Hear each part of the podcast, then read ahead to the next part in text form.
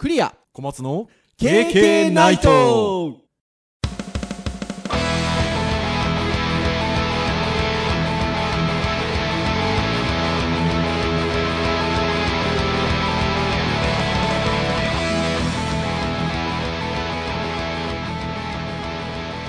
経験ナイトー！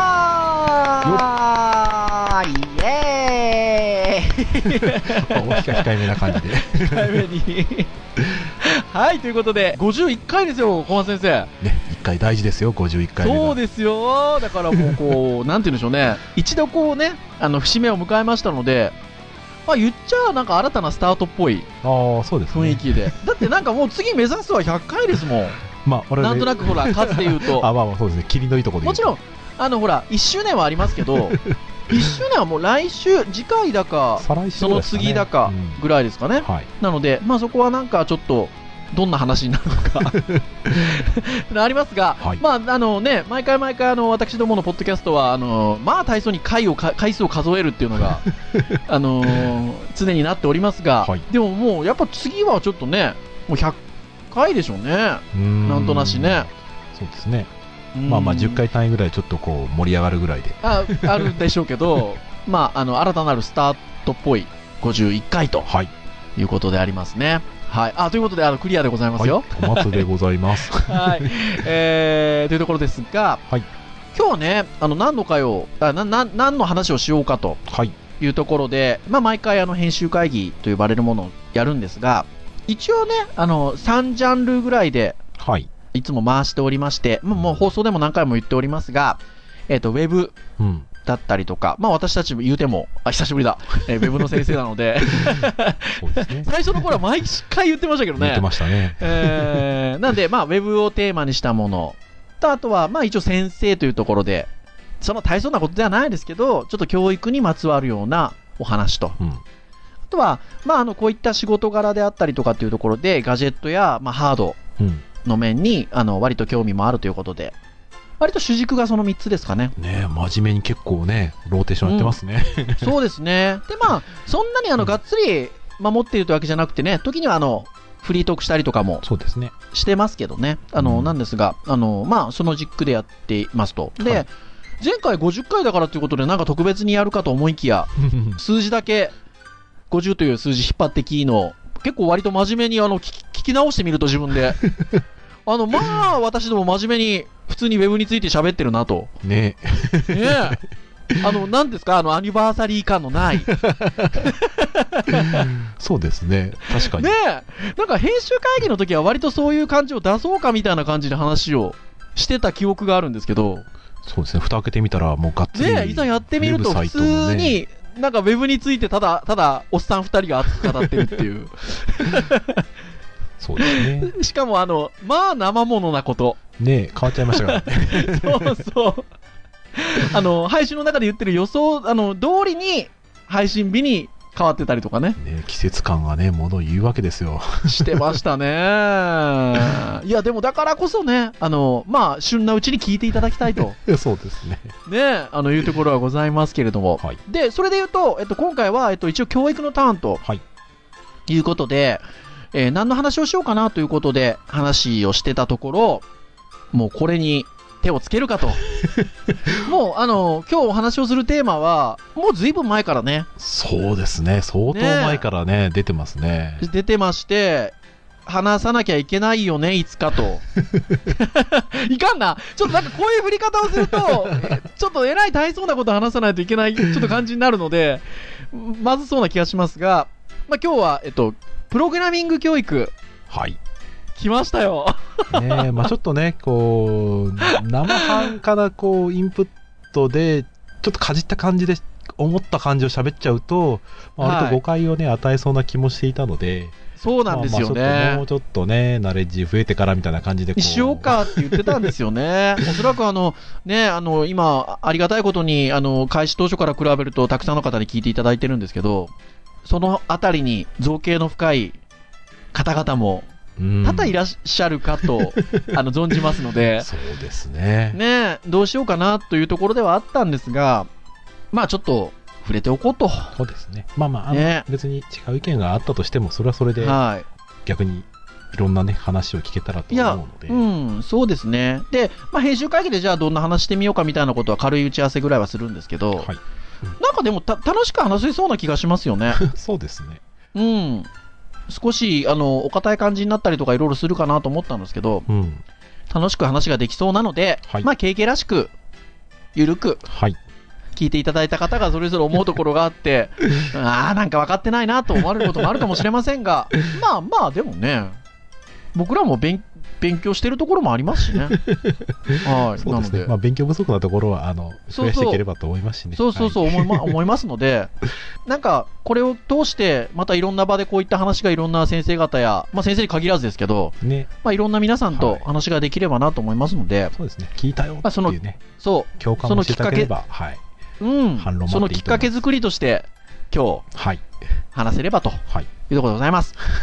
はい。では、行きたいと思うんですがって、なんかやっぱね、力入っちゃいますね。あの、行きたいと思うんですけど、はい。ちょっと僕たちが、その、編集会議でお話をしていく中で、参考とさせていただいたのが、えっと、文科省のウェブサイト。はい。まあ、これまたリンクはいつものごとく、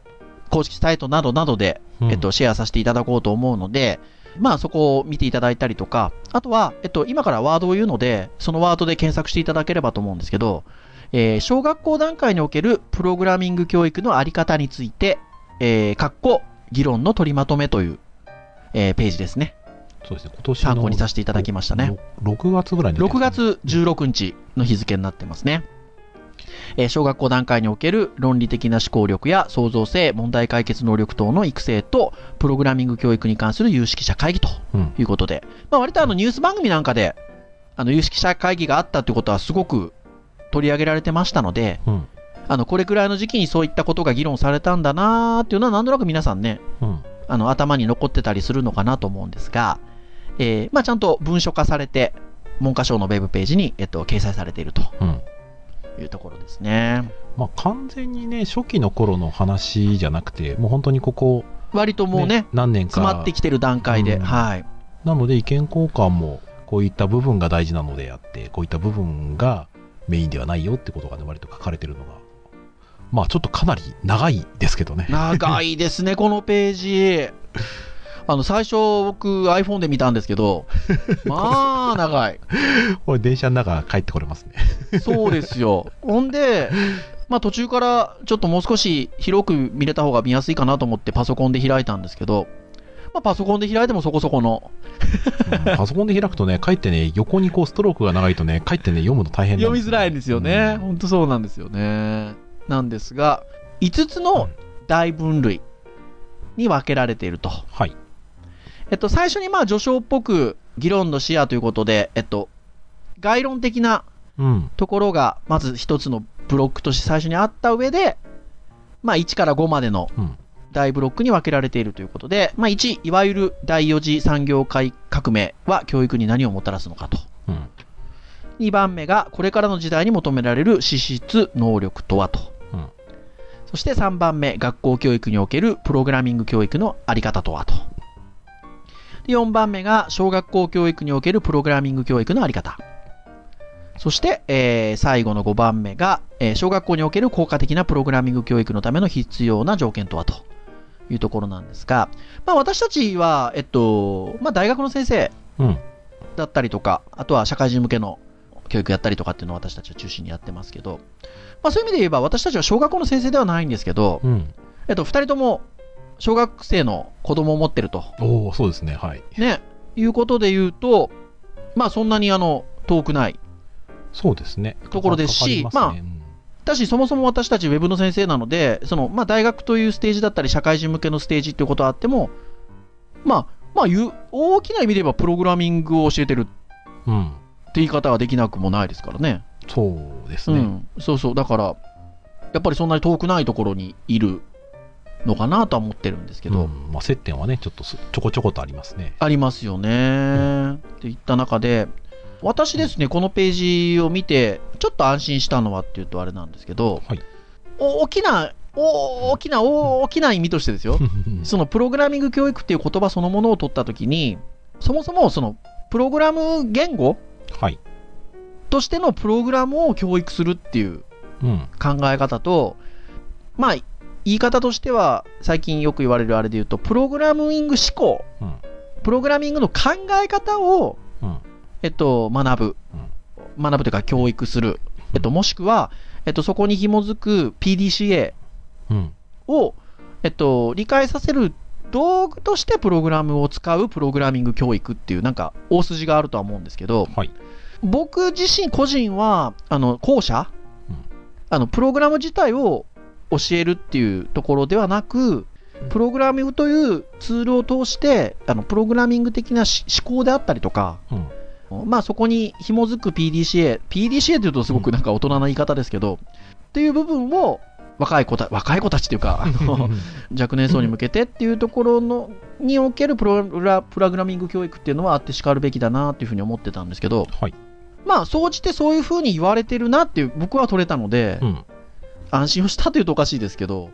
あの思ったんですけど、はい。小松先生、どどどうですか？うーんそうですね。まあちょっと編集会議とかにもね話しててはい、たことなんですけどはい、あのまあプログラミングっていう言葉がはい。持っているものが広いなって感じたんですよ、いやー、そうですね。結、局僕はプログラミングの中にプログラミング思考は含まれるものだと思うんですよ、うん、うんだからプログラミング言語を学習しプログラムを現場でプログラム書いていれば、プログラミング的な思考は学べるんですよ、そうなんですよ。なんだけどそれ以外のものも、いいものも悪いものもたくさん学べちゃうんですよ、そうですね。そうだから言語を学ぶっていうその手段を一生懸命頑張るっていうこと自体ははい。あのー最終的なね成果物を頑張って作るっていう上においてはまああのー学べることなんだけどはい。じゃあそのいろんなものをね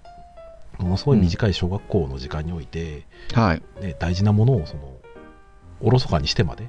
全部それやるのかって言ったら、それはちょっとうん僕あんまり意味がないと思うので、うんまあ、しかも、うんうん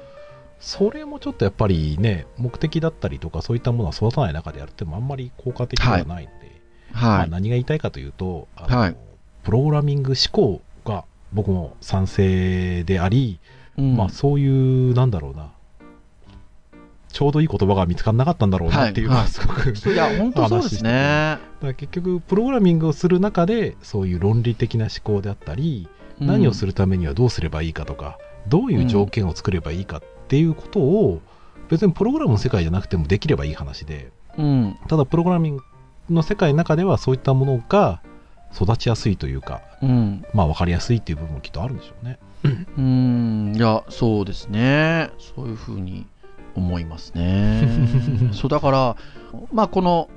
文科省のページで言うと、その1のいわゆる第4次産業革命や教育に何をもたらすのかっていうようなところがあって、はい、まあ、そこにあの学ぶことの意義とこれからの時代に求められる力の再確認みたいなところからスタートしてるんですけど、そ のこれ僕、ね、近年の人工知能は人間が物事を認識して理解していく学習の過程を模した深層学習によってうんぬんふんぬんみたいなのもちょっと読まないですけど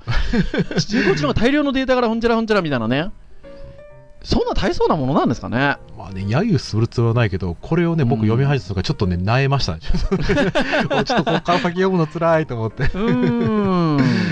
うん、だからまあなんかね。だからまあ背景にこういったものがあってプログラミング勉強していく中で勉強したことがこういう社会とつながってるんだよっていうね事例と合わせることとしてはいいんだけど、うんうん、ただまあその学ぶことの意義がそのバックグラウンドそこをそこっていう。そこっていうね。ですよね。包括的だなと。やっぱりその中にあるうんいろんなことに役立つものを抽出して勉強しようよって話だと思うんですけどね。そうだから僕これは僕がぎぎあの編集会議の時に言ったんですけどなんでしょうね言いたくなっちゃうんでしょうね あいや、本質的なところで、だって、あの、プログラミング思考を育むことでありってことは最初の前段でも書かれてるので、はい。あの、そこだと思うんですけど、でもやっぱほら、プログラミングって、なんか名付けてる以上は、いやーほらね、今コンピューター社会となって長い中で、プログラミングっていう共通言語を学ぶことで、若いうちからね、素晴らしいものを開発できたりみたいなね、なんか言いたくなっちゃうんだろうなっていう。人工知能がとかね。だからね、うん包括的に入っているので、あのそれ別に間違いじゃないそう、間違いじゃないんですよ。そうそう、本当に間違いじゃなくて、本質をね、取りそ取りの逃しやすいことにいいかななりそうってね。気がしますよね。んいや、本当にあの、そう思います。だから、前段そこから入っていったので、ここの文章自体がね、そうそうそう。ちょっとね、本当いや大大丈夫かみたいな。大丈夫か？みたいなところで、あの、入ってきたんですけど、ただやっぱりね、あの、2番ぐらいから、これからの時代に求められる資質能力とはっていうところで、いうところでいくと、まあ、情報を読み解くとかね、うん。この辺がだんだんしっくりききますよね。そうですねあ。の、うん複雑な情報を読み解くためには、必要な読解力は時代を超えて常に重要なものであり、これから時代においてもその重要性が変わることはないと。そうですね。まあ、情報化が進展する社会において求められる情報活用能力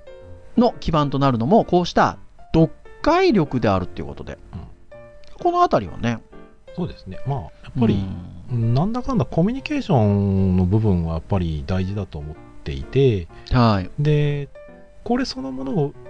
なんだろうな、プログラミングばっかりやっちゃうと、多分、うんなんだろうな、せっかくそのコミュニケーションをする上で、大事な素養が学べてるのにコミュニケーションできないみたいなね。うん あのだから、プログラミング思考を学ぶことで、より他の教科であったりとか、より人とコミュニケーションを取るときに伝えやすさであったり、うんえー相手が言わんとしてることをちゃんとね、理解したりだったりっていうことが、多分しやすくなると思うんですよね。うん。まああのね、そのさらに続けて、あの情報し情報技術を手段として使いこなしながら、論理的、創造的に思考し、課題を、えー発見、解決し、新たな価値を創造するっていうような項目があるんですけど、まあこれからの時代を生きていく子どもたちには、ますます身近となる情報技術を効果的に活用しながら、複雑な文脈の中から読み解いた情報を元に、えっと、論理的、創造的に考え解決すべき、えー課題や解決の方向性を見出し、うんぬんふんぬんと、えっと、あるんですけど、まあ、プログラミング的思考ですよね、だから。ね、小松先生が編集会議の時に言っていた言葉をそのままお借りするとするならば、えっと、まあ、コンピューターっていうのはしっかりこう、あの、省略することなく、伝えたい命令を伝えてあげないといけないですし、うん順番に。うん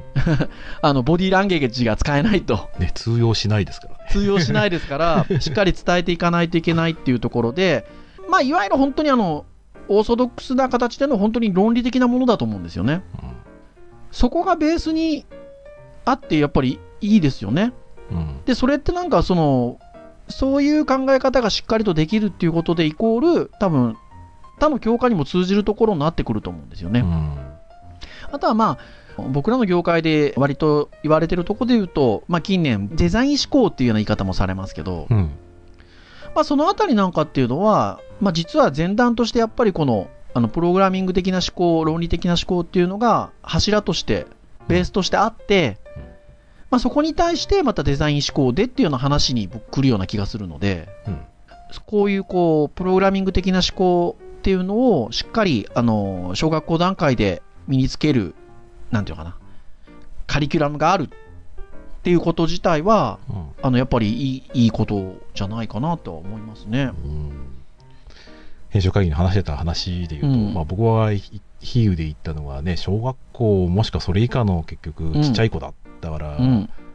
ちゃんとうん。順序立ててまあ逆になんだろうなもうちょっと上なのかもしれないけど順序立ててないと伝わらないし、うん。ね、プログラミング例えると本当にもうちょっとコードミスしたらエラーになっちゃうもうね、うん相手はもう理解できないうん。だから良くも悪くも人間とコミュニケーション取るのってうん。曖昧な部分があっても通じたり曖昧な部分があってもね、相手が理解してくれたりする関係があるからうん。よりいいところもありつつもでもそれで通じちゃうんだっていう世界でもあるのではい。だそれがどう過ぎちゃうと伝わらない人に本当に伝わらなくなってしまうのでうん。人によってその伝わらないようなコミュニケーションを取ってるっていうことにもなりかねないですね。でコンピューターに関しては逆に言うと本当に分かりにくい人なので、うんでも、きちんと伝えたら分かってくれる人だからうん。で逆にそれがきちんとできれば今度はそれをやってきた人は相手が理解してくれないじゃあ理解してもらうためには、コンピュータープログラミングやったようにちゃんと条件をつけたりとか順序立てて話すってことができるようになると思うんですよね。うん。だそういう意味ではそういうなんかあの、まあ、プログラミング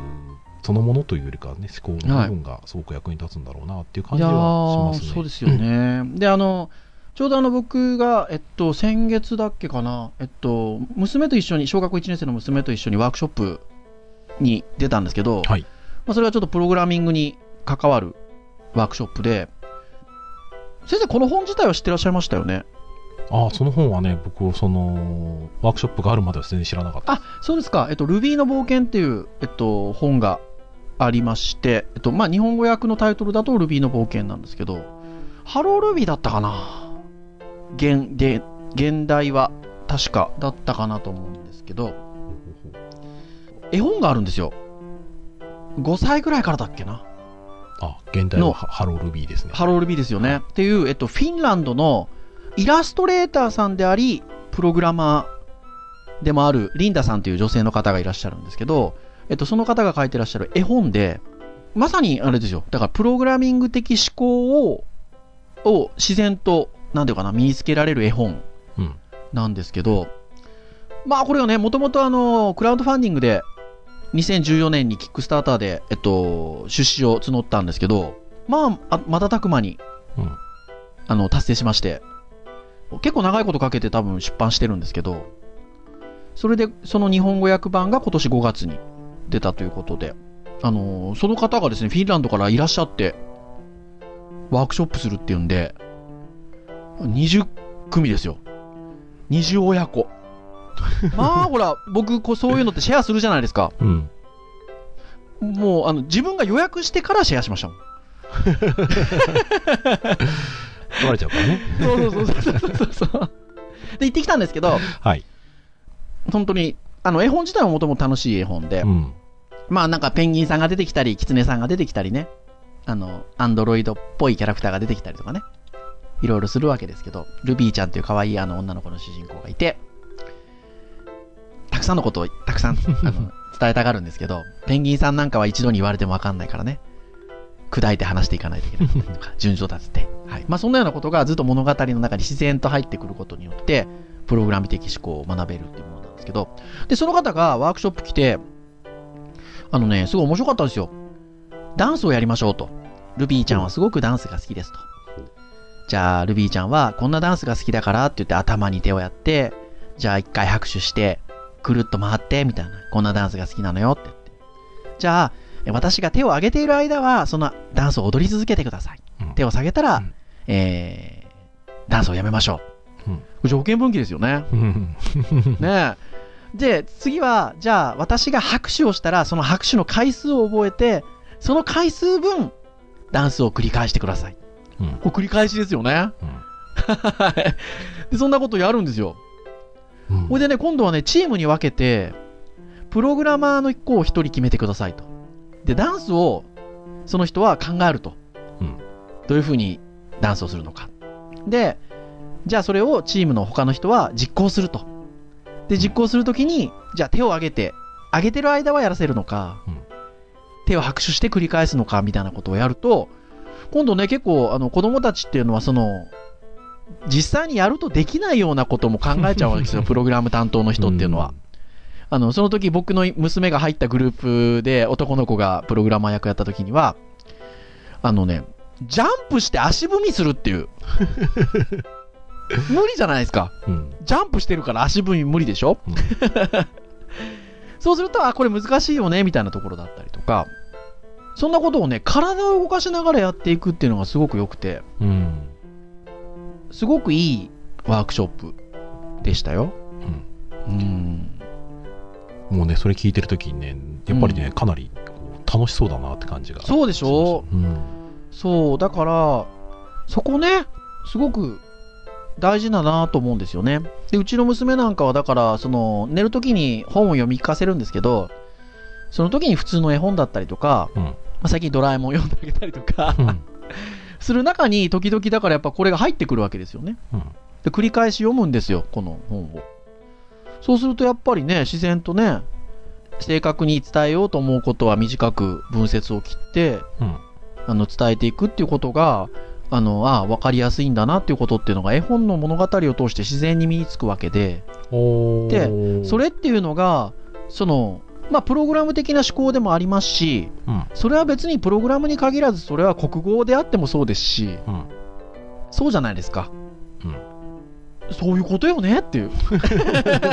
結局プログラミング教育ってうんなんかそういうことなのかなと思いますけどねそうだから別に国語でも算数でももともとそういう要素は入ってるはずなんですよ、うんうんただそれをより強く意識しやすい、まあ、ツールというかねあのそういうプログラミング的なことをした時にうんより濃く出やすいというか、うん。うん。だからまあそれぞれにこう関連するものとして使えるうん。感じはすごいしますね。そうですよね。でそこから当然いやじゃあコンピューターと会話がしたいよ。うん。え何かを例えば自分が思い描くような夢のようなコン、えー、と機械ゲーム何かを生み出したいってその子が思うようになればそこからいわゆる言語教育という意味でのプログラミング教育に進む子が出てくればいいわけですもんね。うんそれはそれでね、うん目的持った学ぶべきものなのでもうガンガンプログラミングやややるとうん、やっちゃってくださいっていうことなんですよね。だから、あの、そういうことだと思うんです。で、うんそのワークショップの時に、前半がそういう形で子供が参加してリンダさんと一緒にやっていくようなところがあって、うん後半はですね、その施設自体がちょっと、ちいちゃい子向けのパソコン、ICT とかにから、えっ、と、し慣れ親しませるような学童をやってるようなちょっと施設だったので、うんうん後半1時間は子供たちは子供たちだけで、そこの先生がちょっとまた、なんかワークショップ的なことやってて、で、残りは大人たちだけ集まって、リンダさんとか、その本を訳してくれたプログラマーさんの方とかが、ちょっと前に座って、パネルディスカッションというか、なんかちょっと質問ありますかみたいな感じで、うん。共にちょっとプログラミング教育について話をしていくみたいな感じの時間だったんですけど、あの、言ってました。フィンランド。ね、KK ナイトを聞いてらっしゃる方は、あの、キーボード入力の時にフィンランドっていうキーワードが一回出てきてるのを 覚えてらっしゃる方いらっしゃるかと思うんですけど、今年からね、うん書く、あれ、何でしたっけ？書くっていうことじゃなくて、キーボード入力を必修にしたんですよね。うんそう。で、まあ、それも言ってたし、プログラミング教育も、あと、一一応その科目として入ったんですって。うんなんですけど、そこで言ってたのが、フィンランドは、どっちかっていうと、その、その、プログラミング教育みたいな形で、一つの単体の科目っていう感じよりは、教科を横断的に、うん。まあ、国語だったり、何だったり、理科だったり、算数だったりっていうところの中に、プログラミング的な思考っていうのを入れてあげるような形で、学んでいこうとしてるんです、みたいなことをリンダさんがおっしゃっていて、で、まさにそれ書いてあるんですよね。この文科省のページに。うんちょっと中盤下ぐらいのところなんですけど、大括弧7番って書いてあるところがありまして、はいまあ、教育課程に、えー関する制度等が日本とは異なるため単純な比較はできないが、諸外国における情報教育、プログラム教育に限らないの実施状況を見ても、イングランドのように、えー新たに教科を設置する対応だけではなく、もうね、逆に言えばイギリスは教科を設置してやってるんですね。うん。あの、そこに、えっと、フィンランドのように教科を横断的に実施する国。あとは韓国のように既存の教科の中で対応する国なども見られるということで、うん。あの注意書きがあるんですけど、まあ、フィンランドはまさにそんな感じみたいで、うん。なんかでもその方があり方としては正しいかなって気がするんですけどね。うん。そうですね。まあさっきね僕もあのまあこれこれを見てたからそう思ったのかもしれないですけどやっぱり、うん。プログラミングそのものはやっぱりそのなんですかねブースターみたいなもんではい。もともとはそそれぞれの教科にあるもんだとは思うんですよね。うんでそれをこうプログラミング教育っていう形でやるとよりこううん明示的にこう仕組みというか条件付けが分かったりすると、僕自身はやっぱりプログラミングやるようになってから、ね、恥ずかしながらここがこうだんだん分かるようになあったっていうとそうですね。それ前、前お話しされてましたよね。うんうんので逆にこういうことがきっかけに置き換えられたりとか、うんう。ん、あのより理解する上でどういう順番でだったりなんでこれがわ分かるのかなんでこれが他に勝ってるかとか、まあ、そういった理屈を自分の中でちゃんとつけられるようになるので、うん。うんまあ、そういう意味だとどこの場所でも使いようはありますよね。ね、うーん、と思います。ただ、そのこれね、あの一応そのこのページ自体が、そのいわゆる小学校段階におけるっていう前段があるのでっていうところで言うと、これはなかなか先生、その小学校の先生たちにとっては、かなり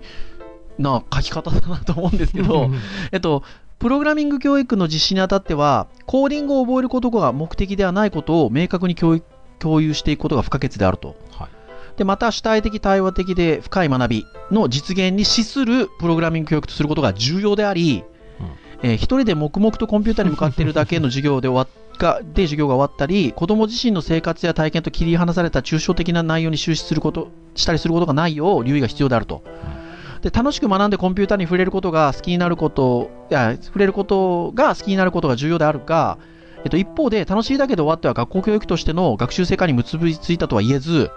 子供たちの感性や学習意欲に働きかけるためにも不十分であると。学習を通じて子供たちが何に気づき、何を理解し、何を身につけるようにするのかといった指導上の狙いを明確にする必要があるということで、まあ正しいんだけど、正しいんだけど、これはかなりな厳しい、あの、命題ですよね。ね言ってること正しいんですよ。うん両方満たせっていうのはね、うんちょっとね、順番に来るもんだとは思うので、はい。まあ、楽しく学ぶっていうことは、後々に来るそのものは十分、ね、あのついてくるもんだと僕は思うので、そうですよ。僕なんかは自分の個人的な指針として、 Enjoy yourself と楽しさは正義だっていうことを命題としてるので、楽しいのは何が、楽しいだけ、いや、まあ、だけっていう言い方はまたね、あれですけど、そうであと重ね、要ですよね。あとね、一応プログラミングを教えてる先生として、まあ、これはい。小学生に当たるかどうかわかんないけど、大学生見ていて、うん、えー一人で黙々とコンピューターに向かってるだけで授業が終わったりっていう項目に関して否定的な目を言うかもしれないけど、うん。違うんだよ。うん。プログラミングって目に見えない部分で成長してる部分があるので、黙々とやってても、うん。あの実はねフィードバックがちゃんとコンピューターが返ってきてはいるのでうん。黙々とやってるって本当に黙々とやってると思ってんの？コンピューターとのコミュニケーションって確かにその人間とのコミュニケーションと比較するとうん別段のものだから人によってはね、否定するものもあるかもしれないんだけど、はい。体験とかねその面白さだったりとか、うん。そういったものがね黙々とやってるからダメとかねいや、本当そうですよ。まあまあで、フィードバックっていうところはまさにプログラミング教育大きいところですもんね。うんそうそうそうそうそう。そうだからねきっとね言葉がねやっぱね僕は良くないなと思いますよプログラミング教育っていうものが、うん。持っているものってなんとなく理解できるんだけどプログラミングって言葉が入ってるだけでうん。違う風にこう想像しちゃったり拒否しちゃったりする人がやっぱり出てきちゃうのはすごいもったいなくて、本質的にはそのプログラミングやる中である包括的に論理思考であったりとかっていうものを学びましょうよと。そこにあるものを使って学びましょうよと。うん。だからプログラミングを別に無理にやる必要はないしプログラミングに入ってるし、要素うんをうまく使おうっていう話だと思うので、うん。それを手っ取り早くやるんだったら本当にコードを学ぶのは僕は一つ手だとは思ってるんですただ小学校の教育においては多分コードを学ぶってことはうん。非常に他のことも時間も潰してしまうし、あの効率的ではないのでうんそこをね目的としちゃうのは多分本末転倒だろうなっていう、もう本当にだから、これはもう僕はもううなったんですけど、小松先生のあの編集会議の言葉として。はあのーまあ、そのプログラミングの言語を学ぶことはもちろん大事だと。そこは何も含まれているので。で、じゃあ、ビタミン C を取るのに、ね？ビタミン C を取るのにレモンを、例えば10個食べましょうと。100個食べましょうと。まあ、それはビタミン C 取れますよね。そうそうそうけ、ど、それがじゃあレモンである必要があるのかっていう。うん例えばね、まあ別に、いちごでも何でもいいしっていううん ことでもあるし、大事なのはねその栄養素が大事な栄養素を取るっていうことが大事だっていうことを考えると、そこですよね。そうレモンにこだわってどうすんだよって話そう、本当にそうですよ。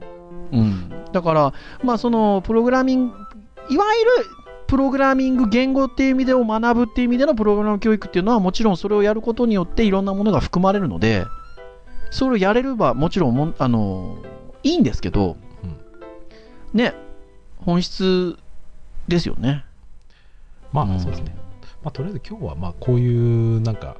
概念というか考え方の話として話をしていますけど、多分ね、う実地するにあたってはそれはそれでまたちょっとね、あのうん現場の観点だったりとか、まあ、うんどう子どもたちにアプローチしていくかっていうのはまあその良し悪しがきっと出てくるんだろうなと思うので、うん。まあ、あんまりこうねあんまり広く捉えられても困るし逆に、はい。あの僕らの言葉を狭く捉えられても困るので。ああ、そうそうそうそうそうそうそう。いや、思います、思います。はい。うんまあ。というところで言うと、割と長く話してきてるので、はいそろそろまとめなきゃとは思ってるんですけど、はい。ほら、今楽しさね。楽しさね。僕はね、やっぱりここに、ここに憤りを、楽しい方がいいじゃんっていうところで言うと、ちょうど1ヶ月ぐらい前で、ちょっと話題にもなってたんですけど、意外と小松先生ご存知じゃなかったので僕、知らなかったんですよね。そうグリコさんですよ。お菓子メーカーの。はい。先週はあのね、ウェブサイトのところでグリコは出てこなかったですけど、ああ、そういえば。そうですよ。でも、50社の中に入ってなかったですけどう、ん。グリコさんですよ。やってくれましたよ。グリコード。グリコードね。はーい。あのいわゆるえっ、と、アプリをね、公開したんですけど、グリ、グリコさんがですよ。うん お菓子メーカーのグリコさんがアプリを、えーリリースしたんですけど、まあ、なんと、用意するもの、グリコードのアプリ、はい。スマートフォン用のアプリ、はい。あとお菓子、グリコのお菓子ね。グリコのお菓子いいなポポ ポッキーだ、ビスコだ、まあ、グリコのね、あの、キャラメルだね、はい。ありますけど、アーモンドだありますけど、お菓子。それと、そのお菓子を置くための白いシート、うん クッキングペーパーなどの。これを用意しまして、えー、じゃあ、どうやってグリコードってものを使うか。まずお菓子を並べますと。うんまあ、ポッキー縦に並べてみたり、横に置いてみたり、ね、ビスコちょっと並べてみたりするわけです。で、それを、えーグリコードというアプリで、えーなるべく上から撮影しましょうと。うんそうしますと、そのお菓子の種類だったり、向きだったりによって、まあ、例えば、登るとかね、上に動くとかね、意味が持たされてまして、その通りにキャラクターが命令通りに動くと。なんと。お菓子で行動を書くと。ねえ、これいいなそしてオチですよ。えー、それが終わったら、お菓子は子供本人が食べて、自分がエネルギーをつけて、次のステップに進もうよっていう。もうなんとまあ、いいですよね。これね、もうサイトの動画見てるだけでね、癒されますね。で、まさに、ロジックですよ。うん。その、ロジックを学ぶっていう。その、行動のそのものを学ぶってことじゃないじゃないですか。そうですね。そうそう。素晴らしい。で、この同アプリは、総務省が推進する若年層に対するプログラミング教育の復旧推進事業の実証、えー事業に選ばれたと。えー今後は教育、小学校教育の導入なども視野に入れながらアプリ体験イベントなども体展開していく予定だとはい。いうことで。ほらね、文科省は言ってますけど、総務省はこう言ってますよ。ねえ、そうだから、まあね、まあもちろんその言葉にするとなかなかね、難しい部分があってっていうところはあるんですけど、うんまあ当然楽しい方がいいわけで、体験としては。ね。で、そこの中にちゃんとその意味合いとして本質的なものが伝わるっていうことが重要ですし、あの、そういう意味では、あの、グリコさんしてやったりだなと。多分、で、素晴らしいなと思うのは、多分これ、広報費っていうくくりでやってるんですよね、おそらくだからね。別にねね開発メーカーじゃないですからね。そうですね。うーん。いや、素晴らしいですよ。うんタイアップしてるわけじゃないもんな。ねえ。だから、こういうあの一企業がっていうとあれですけど、も含め、やっぱりこの分野だったり、こういう取り組みについては、やっぱり興味を持って取り組んでるってことですよね。うん。うん。だから、なんか、この空気感を持って、クリエイティブに、プログラミング教育っていうのがなされていけば僕いいのかなとは思うんですよね。うん。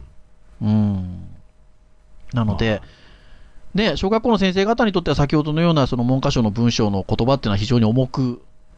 聞こえるのかもしれないんですけど、みんなでやっていくものなので、うん、それで言うと、そのね、私どもはさっき冒頭にも言った通り、小学校の子供を持つ親なので、親がなすべきこともありますし、うん。なんかね、なんか学校とこに任だにだけに任せるものでもなくて、うん。みんなであのやっていくものなのかななんて思ったりするんですけど、どうでしょう、締めの話としては。いや、いいと思います。まあ、まあ、先生もね、これから多分いろんなところに研修に行かれて、いろんなところで知識吸収されて、子供のために一生懸命、まあ、やってくれるとは思うので、はい。それはそれで期待したいですし、うん。まあ、僕らは僕らで、多分あの体験ということで子供たちにね、いろいろと僕らなりのことができてあげれば、はい多。分それが楽しければ今度はその子もね自分の子供たちとかにいい体験をさせてあげられると思うんで、うん。まあまあまあそれが大事かなと思いますねうん。あの、最初リリースされた時には、これ、アンドロイド版しか出てなかったんですよね。はい で、なんか、先ほど小松先生聞いたら、iOS も出てるって。出てますねねえ。ねいや、なかなかね、なかなかアンドロイド版が先行するってなかなかないので、はいなんかこそうですねね、アンドロイドをお持ちの先生方とかね、教育現場で使ってらっしゃる方にとっては、なんかこうね、あの、ちょっとこう、iOS 人に、いいやろ、みたいなね、あの、言えるチャンスかなと思ったんですが、もう、ままあ、まああっちゅう間ですよあ、iOS 版も出てるということで。まあなのでねあの業界的な事情で言うと、はい iOS の方がね審査通るの遅いんですよあーあ、そうですね。あでも最近もそこ早くな早くなったのかなでもなでもそこの絡みはあるかもしれないですね。確かにね。うん、うんそうですね。ちなみにはい Android はバージョン5.0以上からです、あら、小松先生 ダメじゃないですか。ポケモン GO と同じく。ね、新しい端末にするかちょっと OS を頑張ってあげるかしないともう、あの、使えないですからねぜひぜひ、ぜひぜひ、お願いしますよ。はい頑張りたいと思いますはい。というところで、お時間も来ているところですので、以上にしたいと思いますが、はい KK ナイトは毎週木曜日に配信をいたしておりますとはいいうところですね。まあ、9月も第2週目に入りまして、いよいよ1周年もこの番組も近づいておりますが、はい、あのーぜひあの皆さん気軽な感じで、公式サイトでは直接聞けますし、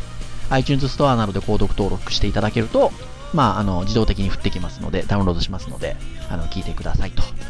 うところでしょうかね。はいはい。では、以上といたしましょうか。はいあの、今日のテーマがテーマですので、皆様からのご意見、ご感想、